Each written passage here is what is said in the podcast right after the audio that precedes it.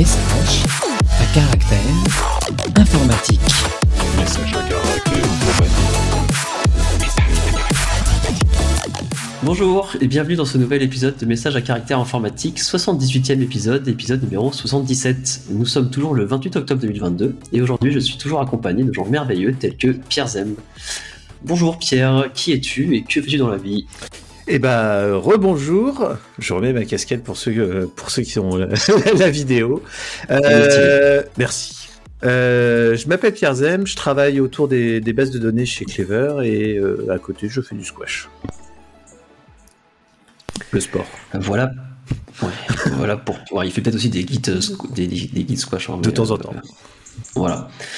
Euh, voilà pour Pierre. Et également, nous sommes toujours accompagnés de Clément Nivol. Euh, bonjour Clément, qui es-tu et que fais-tu dans la vie? Bonjour tout le monde, moi je m'appelle Clément Nivol, je suis un des cofondateurs de Clever Cloud et chez Clever je suis CRO, Chief Revenue Officer, donc je m'occupe à la fois du marketing et des ventes. Voilà. Cool. Et en dernière personne, nous avons Manuel Luzaretta. Euh, bonjour Manuel, qui es-tu et que fais-tu dans la vie? Et bonjour à tous. Euh, donc, je m'appelle Manuel Luzaretta. Je travaille toujours chez Clever en tant que YAML Engineer. Waouh Oh, la classe. Vous pourrez aller écouter l'épisode. Vous pourrez aller écouter l'épisode précédent où euh, il y a peut-être une explication sur euh, cette dénomination. Euh, mais, euh, mais vous inquiétez pas, nous traitons les gens qui font du YAML avec le plus grand respect et le plus grand, la plus grande douceté. Tout ça me rappelle l'époque où on disait qu'il y avait aussi des bootstrap engineers chez Clever. Ouais. On parlait de Twitter. Bootstrap, framework CSS. Euh, sur ces belles paroles, commençons, euh, commençons l'épisode euh, par le premier lien, qui est un lien que de, de presse que nous avons sorti, alors du coup hier pour, pour nous, mais ça va faire à peu près une semaine pour vous qui, qui nous écoutez. Tout à fait. Euh, c'est une une bonne nouvelle en fait que, que Clever Cloud a été ravi d'annoncer cette semaine. C'était qu'on a été sélectionné pour intégrer ce qu'on appelle le Deepnum 20, donc le Deepnum 20 euh, de la French Tech. C'est une une, une catégorie en fait de la French Tech pour euh, pour mettre dedans tous les lauréats qui font un peu de la techno un peu avancée. Donc dans ces catégories-là, bah, il y a du cloud évidemment avec nous, mais il y a également euh, il y a de l'IA, il y a du euh, il y a du, du machine learning, il y a plein plein de choses euh, comme ça qui sont super cool. De la robotique aussi, j'ai vu pas mal de choses. Euh, il y a une majorité en fait de startups qui viennent de, de la région euh, Île-de-France, mais il y en a quand même pas mal qui sont en région et ça fait plutôt plaisir à voir. Et nous on a on a été donc du coup la, la, seule société à intégrer à intégrer en fait la, la verticale cloud du du Deepnum 20. Voilà. Quand, quand, quand, tu dis qu'il y avait beaucoup de gens qui étaient aussi en région, c'était en province? Oui. Les provinciaux, ouais, voilà. Provinciaux. C'est Provinciaux. hein. Ah non, t'es dur. Non, attends, faut pas dire ça. On dit plus de province, on est en région. Ouais. Et, euh, et ouais, et c'est trop cool. Le Deep 20, ça va nous permettre euh, en fait d'avoir accès à des euh, à des référents dans dans les cabinets ministériels. Si on a des sujets à voir avec eux en particulier, ça nous permet d'avancer un petit peu plus vite. Euh, c'est comme si on avait un guichet unique dans ces euh, dans ces ministères. Si on doit faire avancer un sujet sur euh, les télécommunications, par exemple, ou si on doit faire avancer un sujet sur, je sais pas moi, l'économie, ce genre de choses. Voilà, Non, c'est super intéressant et, on a hâte en fait de pouvoir commencer à travailler avec avec la French Tech. Voilà. Bah, top. cool. Ah oui, c'est cool. Ouais. Est-ce que vous avez des choses à, à dire euh, sur le, sur le sujet, euh, Pierre et Emmanuel, ou euh, C'est une excellente nouvelle. Ils n'ont pas encore vu tout ce qu'on a en préparation. C'est c'est pas Ah, euh, oui, oui, c'est sûr. Ça va leur faire drôle. Oui. Non, non, c'est vrai que en ce moment, on a pas mal de choses qui sont en R&D, qui sont, qui sont, qui sont pas loin de sortir. Donc, on a, ça fait un peu partie du, du truc, c'est que quand on est, quand on a fait, quand on a rempli euh, le dossier pour euh, pour euh, le Deep Note 20, bah justement, on a parlé des choses sur lesquelles on travaillait. Et je pense que c'est justement ce qui a fait euh, peser la, la balance en notre faveur sur euh, sur la sélection. Trop cool. Alors Arnaud, je crois que t'es mute. Ah ouais, je suis muted. Je ne suis pas un, un podcasteur professionnel. Euh, mais du coup, on va pouvoir enchaîner sur euh, le prochain lien, euh, qui est un lien que Pierre avait partagé, il me semble. Oui, c'est euh, un lien vers un tweet euh, qui montre en fait l'évolution de des classements des bases de données. Alors il y a un site qui s'appelle DB Engines qui essaye de faire un, un classement des des bases de données en fonction de la popularité, de des téléchargements, de l'utilisation, des questions sur Stack Overflow. Enfin, ils essayent de, prendre différents, euh, euh, enfin, de compiler une sorte de classement qui euh, reflète plus ou moins la, réalité. Et du coup, on peut regarder. Donc là, le, tweet prend une fenêtre de temps sur un score qui évolue de 2013 à, à aujourd'hui. Et on, on, remarque des choses assez rigolotes. Euh, on remarque que les bases de données euh, euh, propriétaires, donc euh, je parle de l'Oracle, le SQL Server de Microsoft, le, le DB2 d'IBM, sont, sont en train de, de, de, de baisser. MySQL aussi euh, baisse énormément. Et il y a une base de données qui, dont le score est en n'arrête pas de grimper depuis 2013-2014, et ben c'est PG PostgreSQL qui a euh, euh, enfin qui est aujourd'hui euh, qui commence à devenir vraiment un standard, je trouve, dans le marché de, de, la base de données. Effectivement. Et euh, le, le, monsieur qui, qui, fait le tweet, justement, c'est Matt Azai, qui travaille chez euh, MongoDB. Ah oui. Et curieusement, sur le graphe, il a planqué MongoDB. Ah, planqué Mongo, ouais. Alors, du coup, je suis allé voir la source, et évidemment, on voit ah. que MongoDB est juste sous PG. Et, et, et c'est un peu flat. Alors après, c'est une, une, échelle logarithmique, donc je ne sais pas si ça augmente vraiment beaucoup, beaucoup, mais euh, pas tant que ça finalement chez, chez Mongo. Qui, d'ailleurs, ils ont annoncé leur plateforme de passe aujourd'hui, euh, à date d'enregistrement, 28 octobre. Mais euh, ouais, non, c'est ah marrant ouais. de voir. Euh, ouais, ouais, ouais, une full pass. C'est marrant de voir euh, toutes les toutes les bases proprio qui commencent à avoir cette légère tendance à la baisse. Ce qui est une bonne nouvelle. Ce qui est une bonne nouvelle. Ok, moi je, je, suis assez intrigué par le pic de PG en 2014, enfin genre ouais 2014, euh, on dirait qu'il y a une espèce de, un peu comme MySQL, tu vois, t'as une espèce de petit pic. Oui. Genre c'était un peu flat et après ça a commencé à, enfin oui, flat eu, entre guillemets, ouais. On voit un point d'inflexion ouais, sur la courbe. Oui, voilà, merci. Euh, je sais pas à quoi c'est dû. Il y a quelqu'un qui a dû faire un talk euh, bien suivi.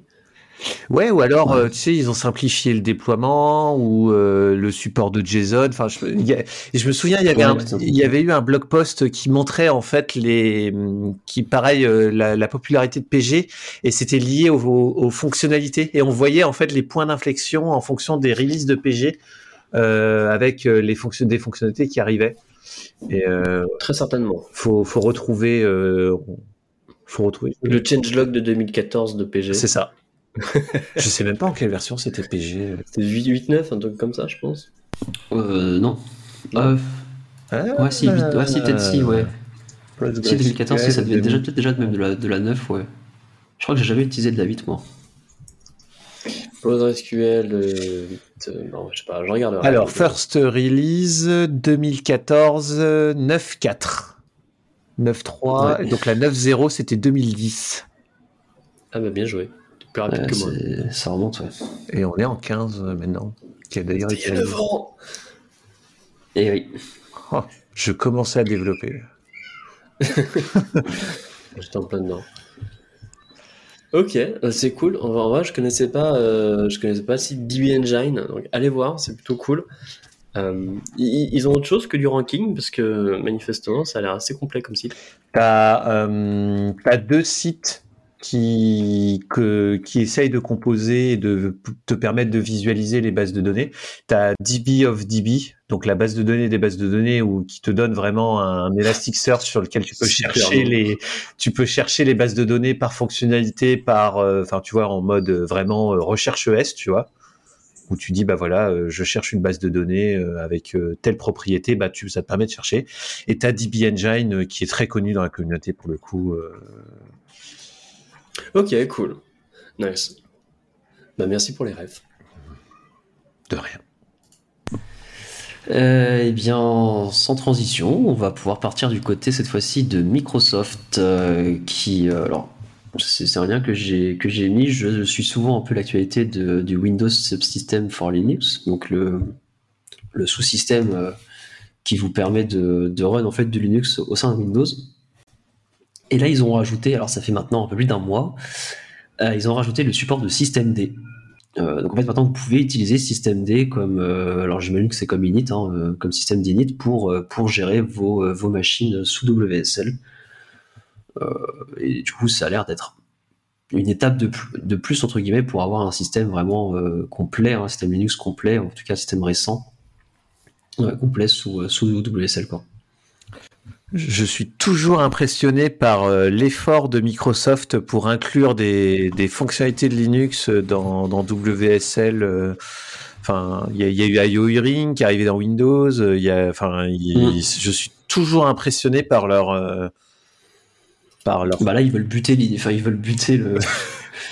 ils veulent buter les, serveurs Linux tradis, mettre du Windows par-dessus et dire bah, vous avez, vous avez la possibilité de faire plusieurs VM dans WSL et voilà quoi.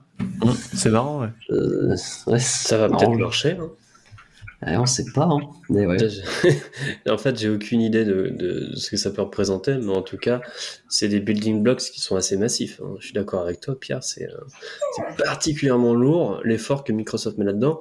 Il y a, là-dedans, mais il y a aussi, aussi dans les efforts de virtualisation. Je sais, quand on avait parlé dans un précédent podcast, où, euh, Microsoft va full blast sur, sur, sur la virtualisation.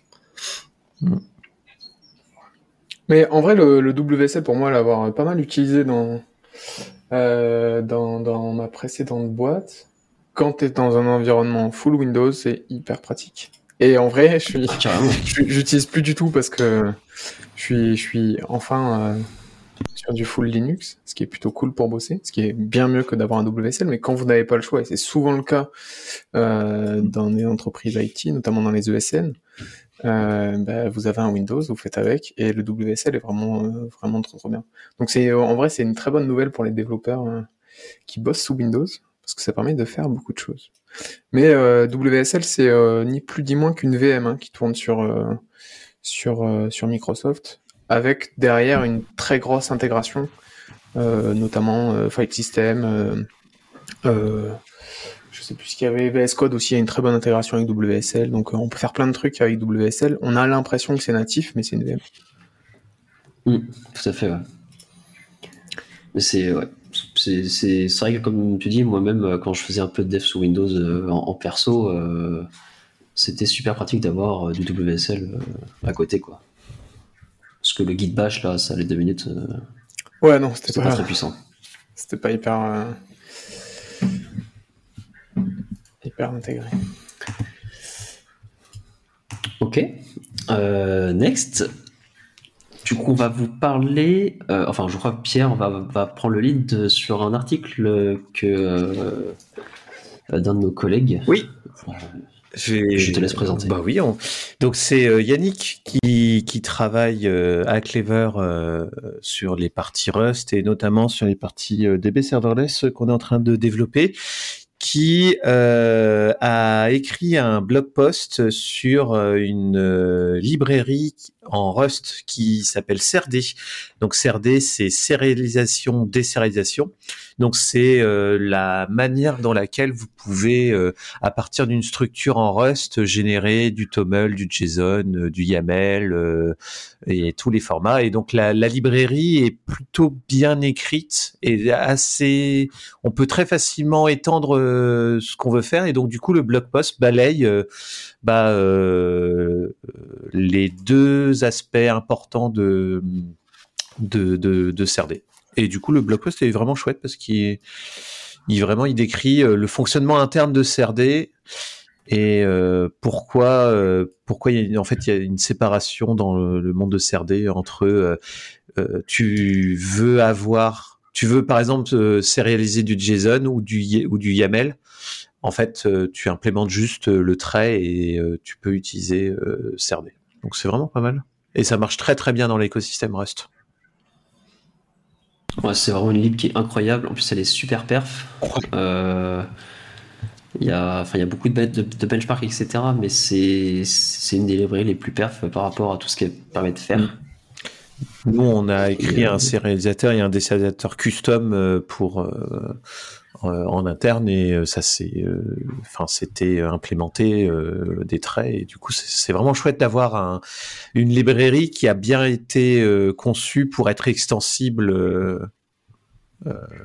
nativement, c'est vraiment chouette. Ouais, ça, en fait, dès le départ, ça a été fait un peu en mode on va faire toute la partie sérialisation, désérialisation, mais après, c'est chacun viendra ajouter en fait sa propre euh, c'est ça son propre algorithme entre guillemets quoi. En fait, tu as une sorte de format pivot et après toi tu t'implémentes euh, par exemple si tu veux euh, sérialiser du JSON, bah en fait tu vas tu vas travailler sur ce format pivot qu'on t'expose en fait directement. Tu manipules pas ta structure à, la main, en fait, tu manipules une représentation de cette de cette structure là et du coup le fait d'avoir décorrélé la partie euh, à partir d'une structure, j'en génère le modèle pivot et d'avoir de l'autre côté, euh, bah voilà, à partir du pivot, je génère euh, du YAML, du JSON, du, du DynamoDB. Enfin, c'est vraiment très modulaire. Voilà, je cherchais le mot. Donc, allez lire le, le blog post, il est en français. Et, et puis voilà. Et il a, il a un thème couleur incroyable. Ah, et il a changé tout son thème là récemment. Euh, il est passé sur du Zola, qui est un générateur de, euh, de, de sites statiques en Rust. Ah, je trouve ça super bon. Et un petit bouton euh, lumière jour incroyable.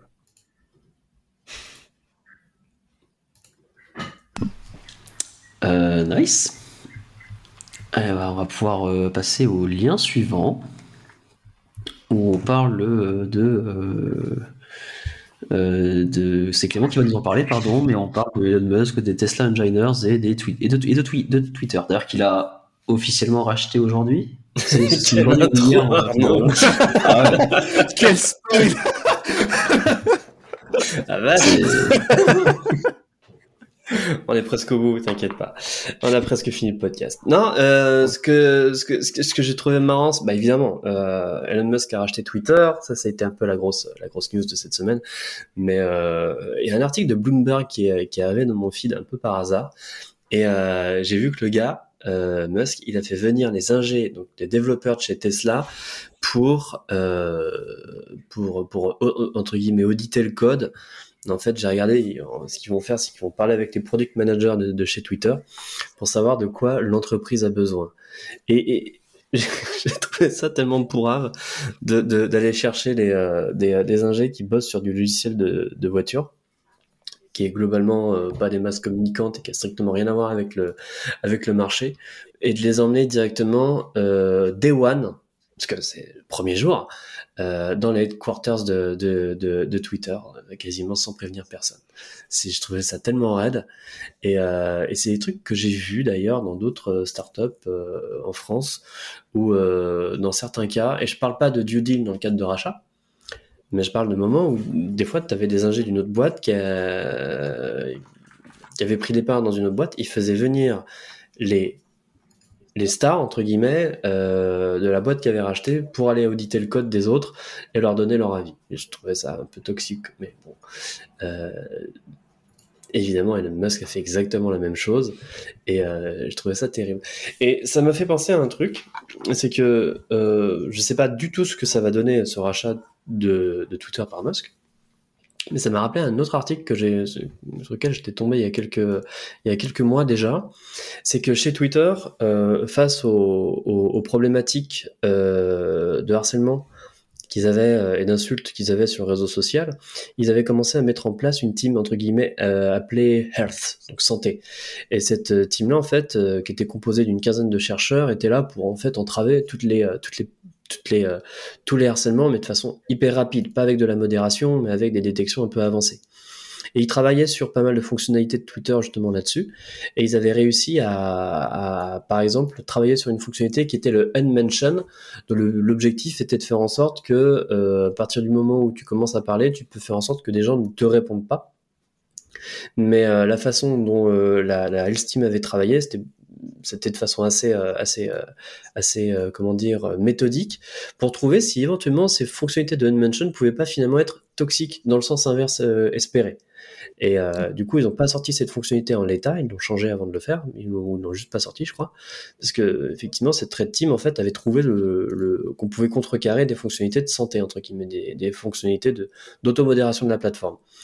Mais le problème, c'est que quand Musk avait annoncé le rap de Twitter euh, et que ça, et que c'est parti en, c'est parti en, mais c'est parti en steak immédiatement, la, la Health Team a été automatiquement démantelée. Ils sont passés de 15 personnes à 2 en 3 jours. Oh la violence. Parce que le, le, le discours d'Elon Musk sur, euh, sur euh, je vais fixer Twitter, vous allez voir, euh, était clairement arrêté contre ce genre de team qui était a priori, selon lui, des gens payés à rien faire.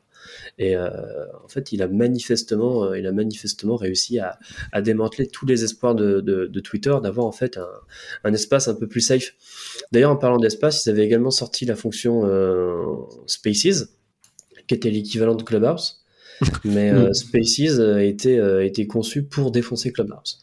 Donc la team Health qui était qui fonctionnait plutôt bien à l'époque a juste pas eu le temps de s'occuper de Spaces pour la simple et bonne raison qu'ils étaient en guerre contre Clubhouse et qu'il fallait absolument sortir Spaces et surtout pas s'occuper de tout ce qui pouvait être éventuellement euh, harcèlement et compagnie. Donc euh, Spaces est bah, passé carrément au travers de ces filtres-là.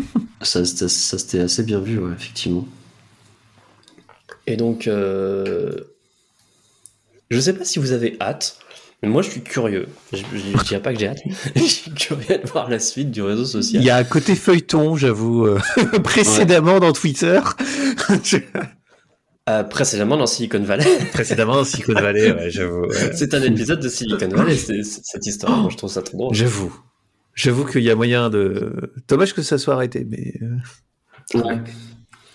Alors, enfin, pour euh, enfin Silicon Valley, qui est une série, euh, tu peux la décrire vite, vite fait, parce que peut-être que tout le monde ne la connaît pas. Ouais, c'est vrai. Silicon Valley, c'était euh, c'était une espèce de parodie euh, plutôt éclairée sur euh, ce qu'était le monde des startups à San Francisco, de la petite startup qui a une super idée tech, qui arrive pas à lever de fonds, qui arrive à lever de fonds, finalement qui arrive à lever des fonds, qui se prend le chou avec ses investisseurs. bref, c'était un vaudeville incroyable avec des trahisons dans tous les sens, et c'était c'était très drôle. Il tombait assez juste sur sur pas mal de concepts de la Silicon Valley qui étaient quand même très forts pour euh, mm. euh, avancer des, des, concepts ou des personnages qui eux avaient des concepts plus ou moins éclatés. Il y avait notamment le personnage de Radio d'Internet. C'était un personnage qui avait inventé la radio sur Internet et il ne mettait des thunes que dans des startups qui pouvaient faire de la radio sur Internet. Voilà. Et il y avait, euh, moi, un de mes préférés, c'était un personnage qui parlait de radical candor, qui est une forme de management, euh, qui est la candeur radicale. Euh, c'était vers la, la, fin de la quatrième saison, je crois. No et spoil. ça faisait partie de... No spoil. Non, ça faisait partie des trucs qui étaient super. Je Bon, après. Ça va. Mais c'est c'est- ouais, c'est une très bonne série, assez marrante aussi. Et, euh, Et, euh, et on y retrouve tout le monde. On y retrouve les équivalents de Google, on y retrouve les équivalents de Microsoft, on y retrouve euh, tout ça, quoi.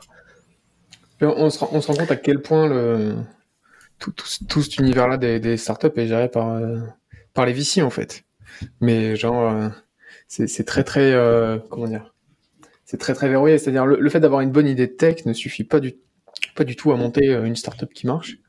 Et il y a aussi cette, cette notion-là, et les Américains sont très forts pour ça, de, de, comment dire, de lancer une boîte, c'est à perte pendant 3-4 ans sur des, mais avec des fonds euh, énormes qui sont euh, dilapidés dans, bah, pour, euh, pour avoir du, du personnel euh, ou dans de la publicité, etc. Et Ouais. l'argent vient qu'après. Et c'est pas un souci, l'absolu.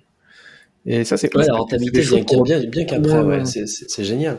Mais après, euh, il y avait, euh, je vous renvoie au blog d'Olivier Ezrati euh, qui explique ça. Alors, en tout cas, il y a une dizaine d'années, il expliquait ça vachement bien. Olivier matérialisait en fait le circuit de l'argent dans la Silicon Valley et le circuit de l'argent en France. Et tu pouvais voir comment les startups en fait pouvaient se financer en France. Et tu voyais que les structures de financement n'étaient pas ouf ouf, en tout cas à l'époque. Parce que ça s'est quand même pas mal amélioré. Et euh, tu peux voir comment ça marche dans la Silicon Valley, où tu as tout le monde qui est impliqué. Tu as à la fois les banques, les avocats, mais tu as aussi les militaires, tu as l'État, tu as les universités aussi, qui ont pas mal de thunes, etc., et qui achètent des brevets, ce genre de choses.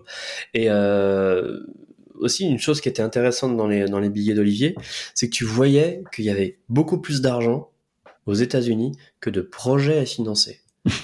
Donc, globalement, euh, Ouais. c'était pas étonnant de, de lever un seed d'environ 1, 2 ou 3 millions de dollars sur un PowerPoint, parce qu'après tout, il y avait de l'argent. Ok.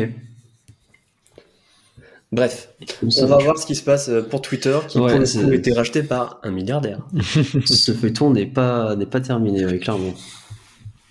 La suite au prochain épisode. Exactement. Euh, prochain lien, euh, nous sommes sur euh, un lien de Manuel sur les claviers. Ah, c'est un grand sujet. Ouais, en fait, c'est une conférence à Devox qui a été donnée en 2021, donc l'année dernière. Je sais plus lequel des deux, l'année dernière, mais par Alexandre Navarro. Euh, et je voulais en parler parce que c'est notamment à cette conf où je me suis beaucoup intéressé au, au clavier programmable et il parle aussi beaucoup du layout qu'on utilise. Il fait notamment un retour sur euh, sur l'historique euh, de pourquoi on est en AZERTY, euh, que c'est une dérivée du QWERTY, que que c'est pas vrai que c'est pour éviter que les, les fiches se mélangent sur les anciennes sur les anciennes machines à écrire, mais je vous laisserai regarder la conférence si ça vous intéresse. Euh, mais du coup, cette conférence-là est hyper intéressante parce qu'elle elle pose pas mal de questions sur la manière dont euh, on utilise nos claviers et euh, la manière d'augmenter notre productivité à la fois par des en fait des opérations qu'on fait très très souvent et qui sont en fait finalement euh, assez coûteuses en temps, même si c'est infime sur le moment présent. C'est-à-dire qu'il y a beaucoup de gens qui ont, qui ont l'habitude notamment bah, d'utiliser la souris euh, pour faire énormément d'opérations. J'en fais j'en fais d'ailleurs partie. Euh, et ces opérations-là sont prennent pas mal de temps mine de rien. Euh, et lui, il explique que euh, le, le, le clavier programmable, ça, ça a changé sa vie. Donc là, lui, je crois qu'il a un keyboard IO, si je dis pas de bêtises, Euh, parce que ça permet justement d'intégrer euh, dans son clavier des raccourcis qu'on fait tout le temps. Et c'est là-dessus que euh, bah, je me suis intéressé notamment au, au Bepo. Euh, donc il y a beaucoup de Bepoètes euh, chez Clever Cloud. Euh, c'est Des poètes. c'est mignon, Je ne connaissais pas, c'est joli.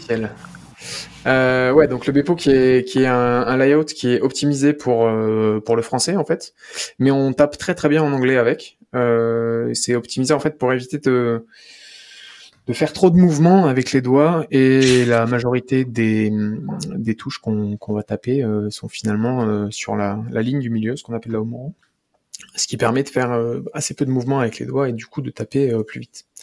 C'est très très compliqué de passer de l'AZERTY au Bepo, hein.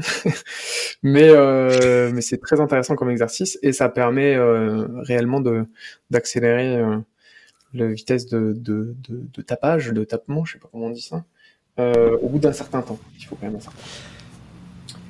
Voilà. donc Ouais, ça permet ça, conf. permet, ouais, ça permet aussi de. Enfin, moi en tout cas, c'était ce que j'en ai reçu, euh, entre guillemets, c'est aussi euh, moins de déplacement des.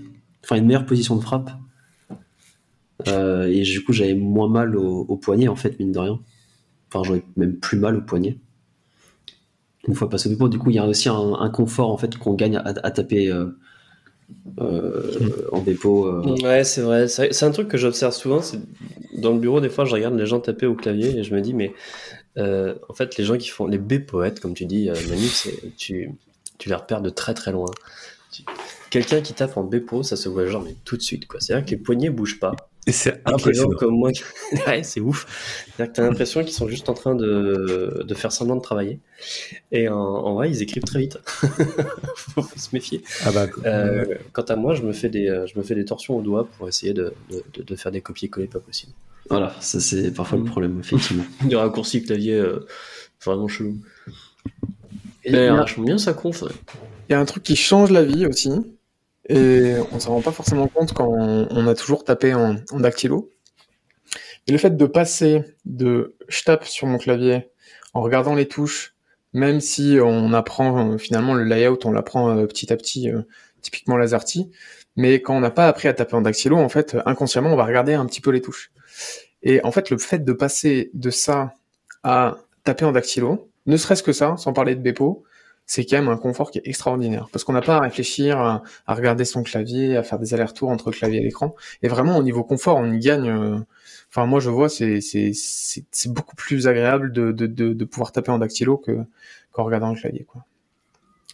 Voilà. Ouais, puis c'est aussi plus agréable pour votre cou, euh, plutôt que de faire à chaque fois euh, tête du bas euh, pour regarder le clavier, tête- enfin, Ouais. mouvement vers le haut pour regarder l'écran en face, etc. Il y a, il y a aussi un bienfait sur le, sur le corps, quoi. Toujours en Bepo, toi, Arnaud? Ah, Bien sûr, Arnaud, Ah, je euh, pourrais pas revenir en arrière. Arnaud, c'est une machine. Quand tu l'entends, euh, quand t'es en visio avec Arnaud, tu vois, t'es là. T'es incroyable. Moi, j'ai, je Non, suis en, en QWERTY, mais euh, par contre, j'ai un clavier splitté. Donc, j'ai un clavier euh, coupé en deux là. euh, et ça, ça, par contre, c'est euh, en, en termes de confort de poignet, je trouve que ça, c'est, c'est vraiment super agréable. Parce que là, en plus, tes bras peuvent être juste euh, droits. alors, pour ceux euh, qui sont en visio, pas, euh, ça donne ça, quoi, du coup. Et du coup, Ok, euh, d'accord. Et du coup, en fait, tu, en fait, tu te rends compte, mais euh, la- t'es- ton, l'orientation de ton, ton clavier, du coup, suit euh, tes mains, en fait. T'es jamais comme, Mm. si tu prends sur un, sur un, un clavier qui est droit, bah, du coup, t'as toujours les poignets tordus, en fait, et tu te rends pas forcément compte. Carrément. Ouais, j'imagine. Toi, Manu, t'as commencé à faire ton apprentissage un petit peu ou pas du tout? En Bepo? Ouais. Ouais, alors euh, justement, moi, suite à, suite à cette conf, je me suis dit, je passe au clavier. J'ai tout changé. Donc, Non. j'ai- tout changé. C'est-à-dire que j'ai, je me suis lancé à acheter un, un clavier programmable, donc un, je vais pas faire de pub, mais c'est un, c'est un clavier euh, splitté aussi, euh, comme, euh, comme Pierre.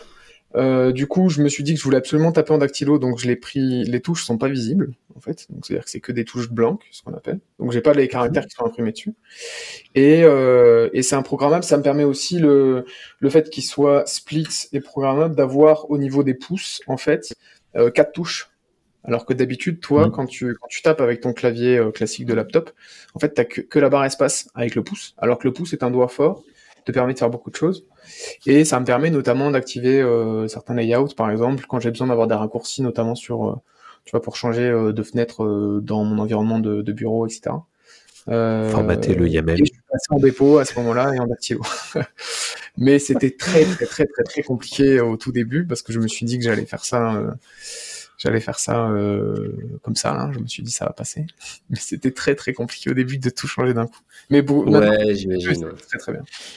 Mais ça, ça- ça me- fait penser à un truc. Euh, je me suis toujours dit, c'est quoi la, la courbe d'apprentissage pour aller vers du Bepo Et à partir de quand c'est entre guillemets rentable? C'est-à-dire le, le temps d'apprentissage que tu as et euh, les quelques microsecondes que tu vas gagner sur. euh, enfin, microsecondes, les quelques secondes que tu vas ga- gagner sur un texte, quand est-ce que ça devient, quand est-ce que ça devient intéressant? Moi, je pense que le Bepo, faut l'apprendre dès le début.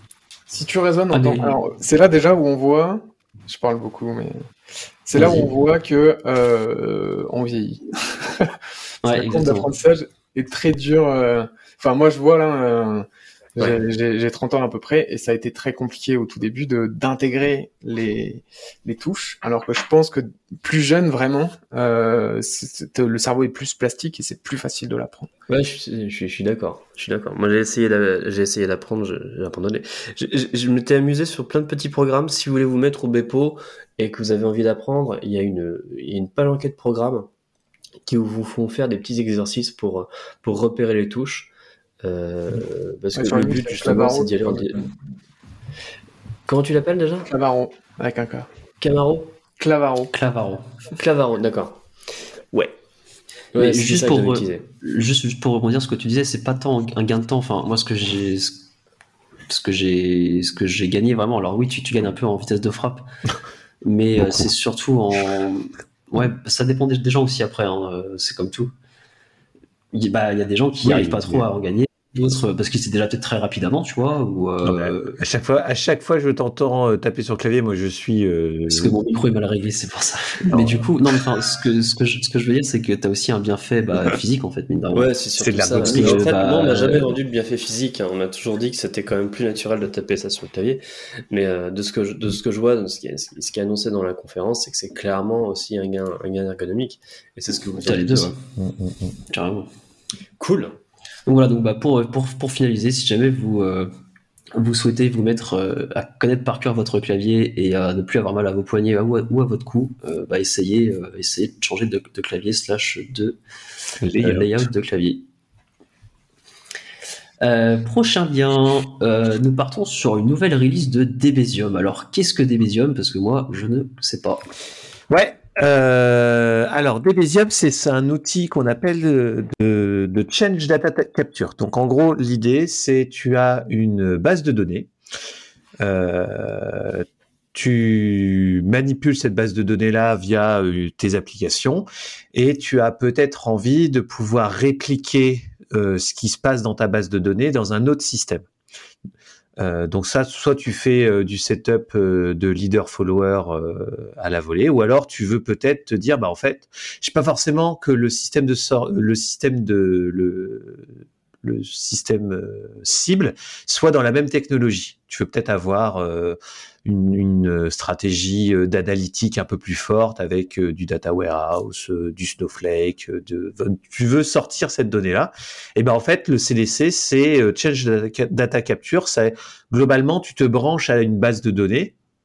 Tu fais semblant traditionnellement d'être un follower et tu viens pusher les événements euh, dans euh, Kafka, dans une autre PG, dans euh, un produit euh, SaaS euh, d'analytique compatible, etc. Donc c'est un c'est un outil vraiment qui te permet, en gros, tu prends, ça transforme ta DB en quelque chose qui va cracher de l'événementiel sur lequel tu peux consolider, faire de l'analytique et découpler tes systèmes. Au lieu de passer euh, toute ton architecture en microservices, bah, ça te permet de mettre un pied dans l'événementiel euh, et de découpler tes systèmes.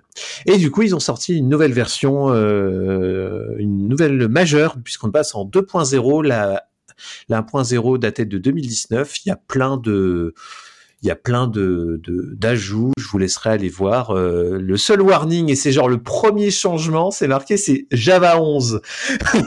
c'est genre, c'est euh, Ah, il est temps de quitter Java 8 après. euh, oui, oui, oui. tant- Et les autres, n'en parlons pas.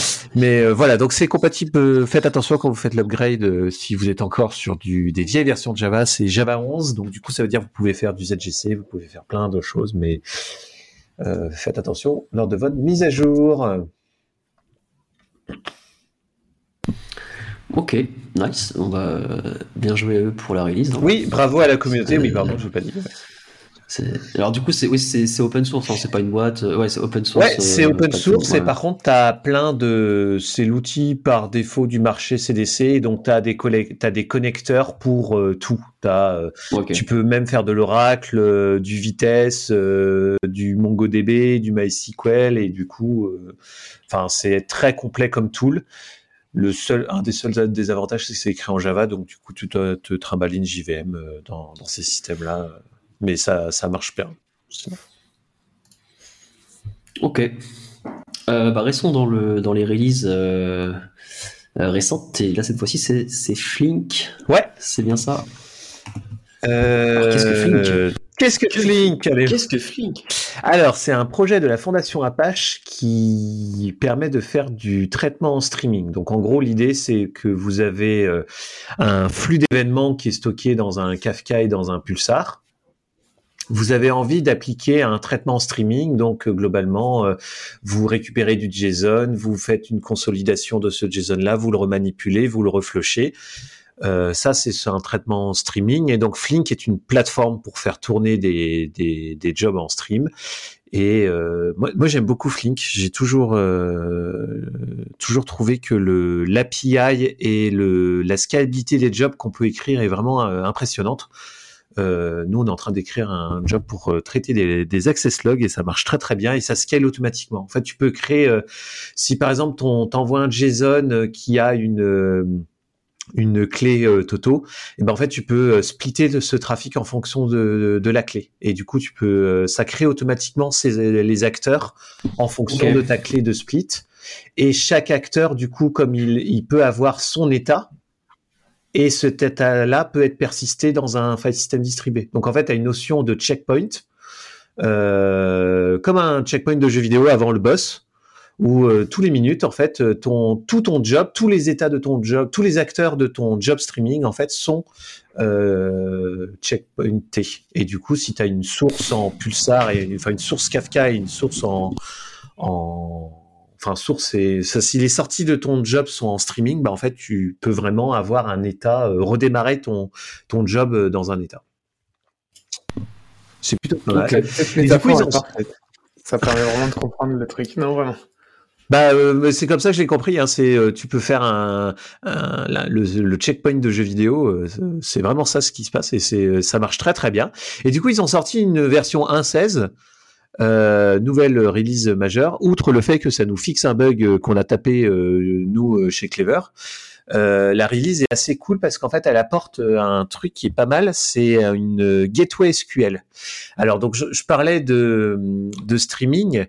Il y a aussi, tu peux faire, on peut faire du mode batch dans dans, dans Flink. Donc euh, globalement, euh, vous voulez traiter euh, une, une immense table SQL, bah en fait vous pouvez lancer un job qui va manger au final toute votre table SQL.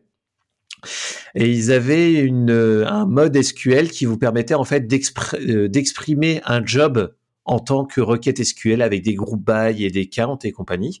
Et donc là, la, la gateway, c'est un, c'est une API qui permet de soumettre du SQL directement. Donc là, en fait, on a, on, on est vraiment dans un, cran au-dessus. On n'est plus en train de démarrer. euh, je, je crois qu'il démarrait. Tu avais une command line qui te donne, te- t'obligeait à spawner du SQL. Là maintenant, on a vraiment une vraie gateway où tu peux soumettre un job SQL via API euh, dans le dans le cluster Flink et je trouve ça plutôt pas mal. Et plus nice. une liste de, de bug fix et de support euh, euh, comme tous les projets de la fondation Apache. Mais, Oui. mais euh, tester vraiment, euh, je trouve que une, un, enfin Flink est, de, de- est un des projets les plus intéressants, je trouve, en traitement stream. Quand on fait un peu de data, l'écosystème tend vers du Spark, mais euh, le Flink est vraiment, vraiment, euh, je trouve, beaucoup plus intéressant euh, technologiquement et, et, et comme plateforme pour investir du temps et de l'ingénierie dessus, pour le coup. Ok. Ça marche. Clément, Manuel, des, des, des avis sur euh, cette magnifique release? Non, du, Sur du, cette du release-là? coup, pour- Vas-y, pardon. Ou sur le projet. Hein. Ah, Vas-y, Manuel. Euh, non, par rapport à Spark, du coup, tu disais c'est on se tourne naturellement vers Spark plutôt que cette techno-là, mais pour, pour, euh, c'est quoi la raison euh, et pourquoi tu, tu trouves que Flink est, est, est plus est plus quali? Je trouve qu'il est plus. euh, euh, alors moi, j'ai jamais trop fait de Spark. Je précise cette partie-là.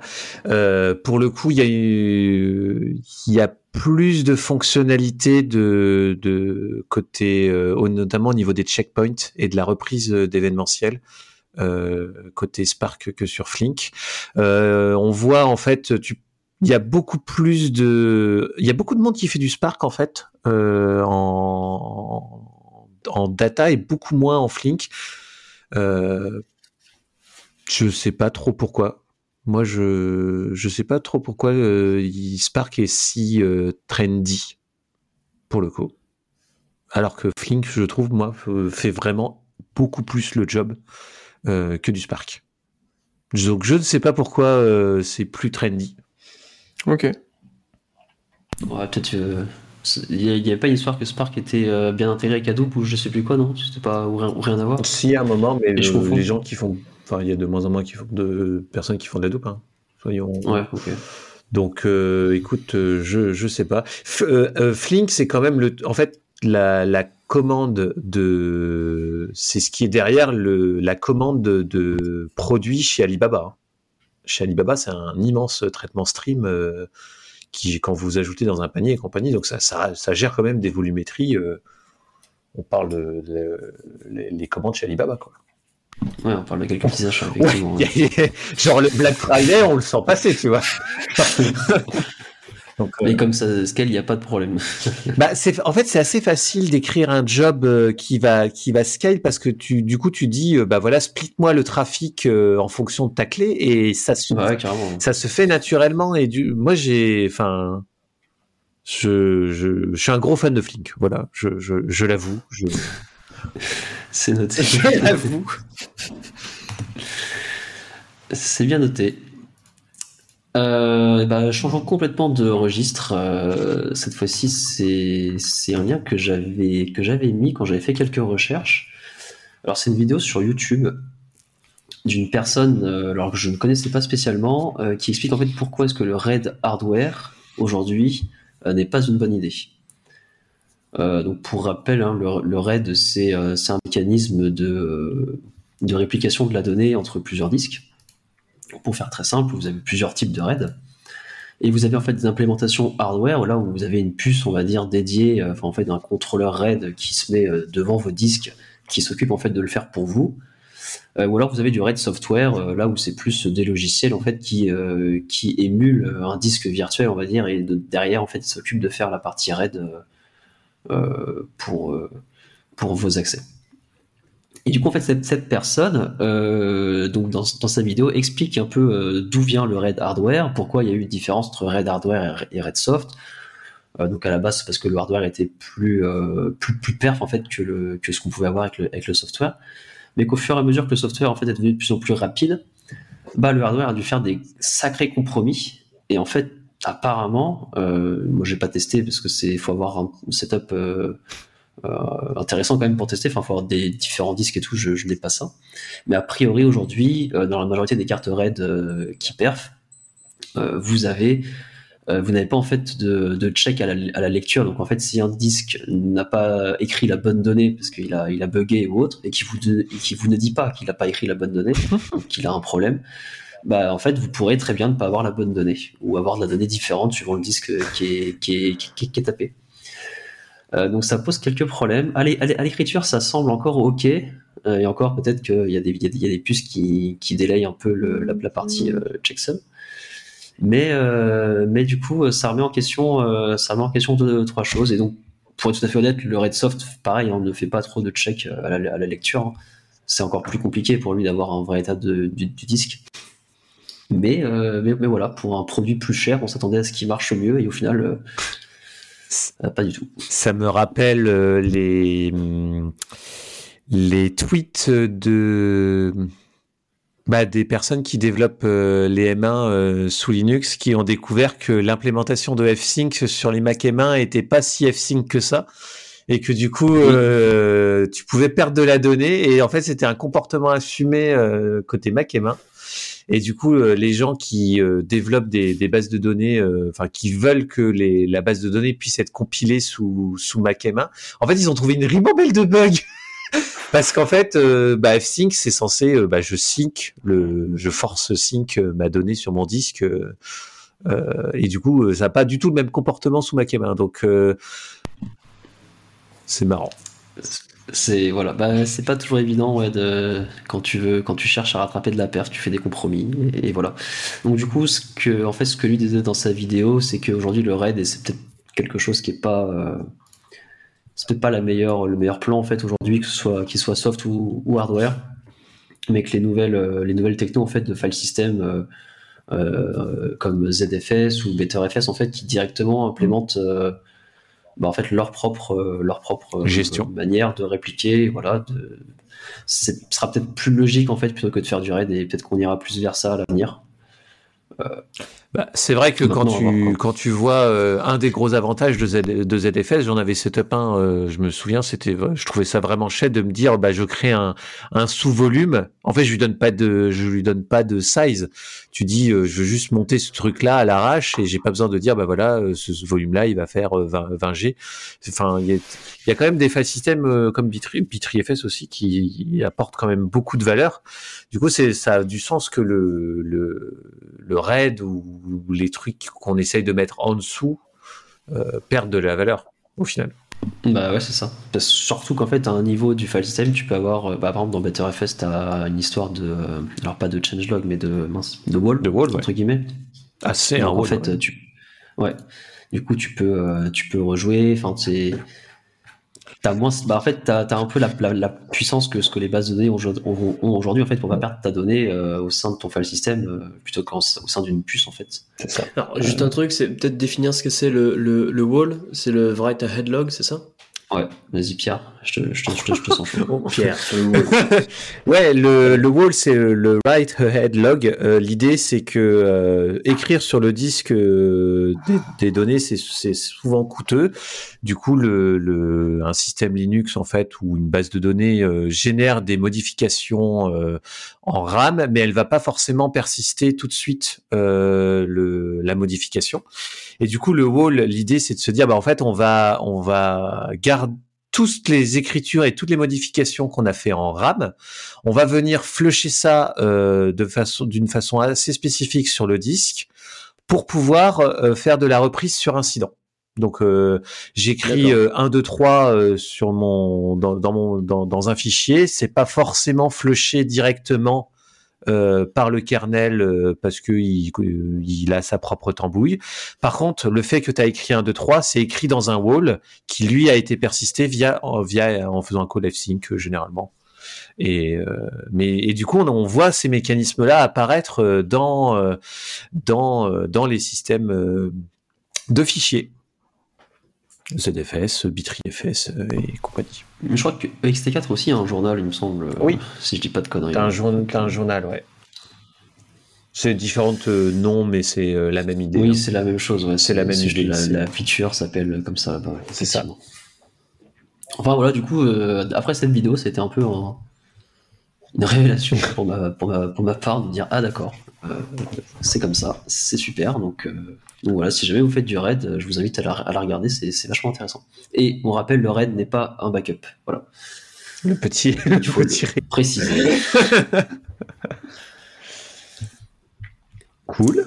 Manuel, euh, t'as quelque chose à, à remonter sur le raid? Bah, le Red et moi, on n'est pas très copains, donc.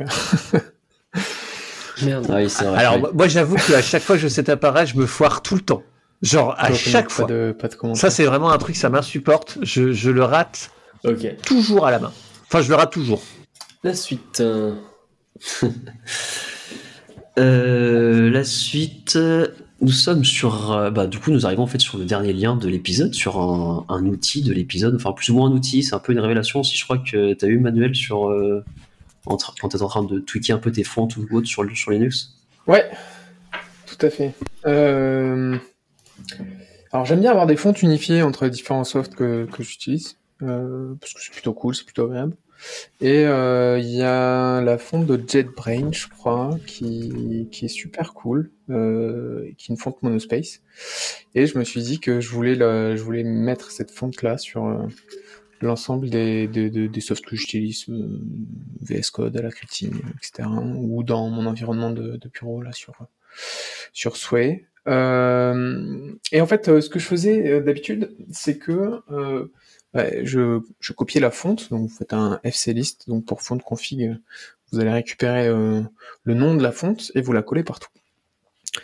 Euh, et j'ai trouvé un truc qui est ouf et que en même temps j'imagine beaucoup de, de Linuxiens connaissent, euh, c'est qu'en fait on peut piloter euh, fonte config donc à, à- à travers un fichier de un fichier de conf qui est dans, dans votre .conf, votre .config pardon, euh, dans lequel on peut dire bah, je veux que la fonte de, de ma famille monospace quand euh, quand je demande du monospace en fait je vais préférer afficher euh, là dans mon cas JetBrains. Donc ça, ça évite quoi? Ça évite de d'ouvrir tous ces softs, toutes les configs, toutes les .files euh, de, de, vos de vos différents softs et d'aller copier-coller euh, la fonte quand vous avez envie de de la modifier.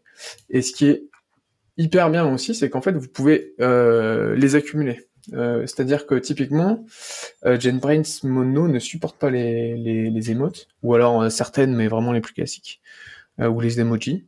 Euh, et donc c'est possible euh, pour pouvoir avoir le support à la fois euh, d'une fonte qui est qui est qui est agréable à lire et en même temps des emojis, de pouvoir les enchaîner, ce qui fait que si euh, un caractère est pas supporté par une fonte, il va récupérer celle derrière. Il y a aussi euh, Font Awesome par exemple qui est très bien pour ça. Euh, et du coup, ça vous permet en définissant une famille, donc là monospace, euh, de pouvoir taper à chaque fois sur euh, sur des fontes que vous avez définies et euh, si vous voulez changer de fonte, vous avez juste à changer un, un seul endroit. Voilà, donc c'était une petite révélation parce qu'à chaque fois je me je m'embêtais à aller changer ça partout dans toutes mes config et en fait on peut le faire qu'à un seul endroit et c'est très bien et on peut aussi mettre des con- des fonds qui supportent les emojis en plus dedans. On voilà. est toujours content de voir euh, le- un petit smiley euh, qui rigole Nice. dans ses logs. Je sais pas les, Ah les bah. Linuxiens, vous connaissiez ça ce, ce petit tweak? Euh, moi, je, je ne connaissais pas. Je crois que je l'ai su à un moment peut-être parce que j'avais fait des tests euh, à une époque avec des fontes et tout, mais enfin c'est pas, c'est un talent d'a- d'Achille chez moi la, la, la fonte, hein, c'est vraiment dur. Ouais, c'est c'est assez complexe. Mais euh, et du coup le lien juste pour décrire c'est